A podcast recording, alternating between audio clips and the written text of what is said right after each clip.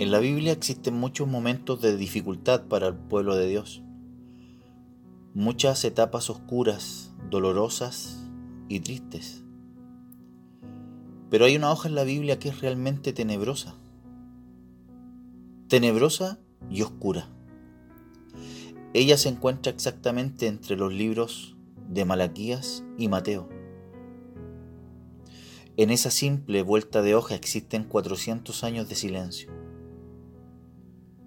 Desde la última palabra del libro de Malaquías hasta el día que el ángel anunció el nacimiento de Juan el Bautista, el pueblo se encontraba en la oscuridad más profunda y absoluta,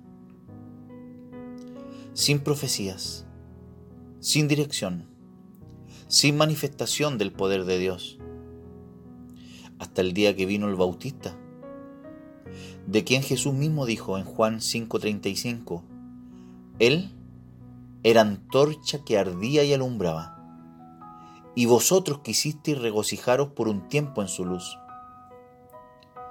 Cuán importante es la luz de Dios en nuestra vida. Es la presencia del Espíritu Santo que nos hace verdaderas antorchas para alumbrar con su fuego en medio de nuestra familia, en medio de nuestro trabajo y amistades. Algo así sucedió también en la niñez del profeta Samuel, cuando le ayudaba al sacerdote Elí en el servicio a Dios. Dice Primera de Samuel, capítulo 3, versículo 1. La palabra de Jehová escaseaba en aquellos días, no había visión con frecuencia.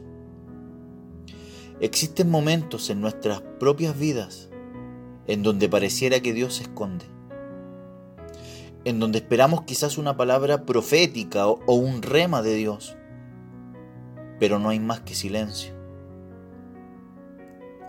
¿Será que Dios no quería hablarle a su pueblo? ¿Será que Dios estaba lejos de ellos? Absoluta y definitivamente no. Pues desde el día que Dios creó a Adán y a Eva, la intención de Dios fue tener una relación íntima y estrecha con sus hijos pero fuimos nosotros, sus hijos, los que elegimos no oírlo. Comenzamos a tomar nuestras propias decisiones y cada vez más sutilmente comenzamos a sacar a Dios de nuestras vidas. Fuimos nosotros los que nos tapamos los oídos con nuestras propias manos y en nuestros labios se secó la adoración. Fuimos nosotros los que callamos. Él él siempre estuvo hablándonos. Fuimos nosotros los que lo ignoramos. Pero bendito es el Señor, que nuevas son sus misericordias cada día. Pues escrito está en, Isaías 55:6, Buscad a Jehová mientras pueda ser hallado, y llamadle en tanto que está cercano.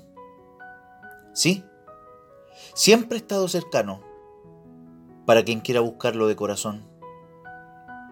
Por eso, mi querido hermano, en este tiempo de oscuridad mundial y tal vez de silencio, el Señor nos está diciendo, ven, acércate a mí y yo me acercaré a ti. Déjame oír tu voz. Solo estando cerca de alguien puedes sentir su perfume, pero para que ese perfume se te impregne, debes estar aferrado a él. Algo así le sucedió a Moisés en el Sinaí, cuando su rostro brillaba como el sol había pasado tiempo a solas con aquel que es la luz.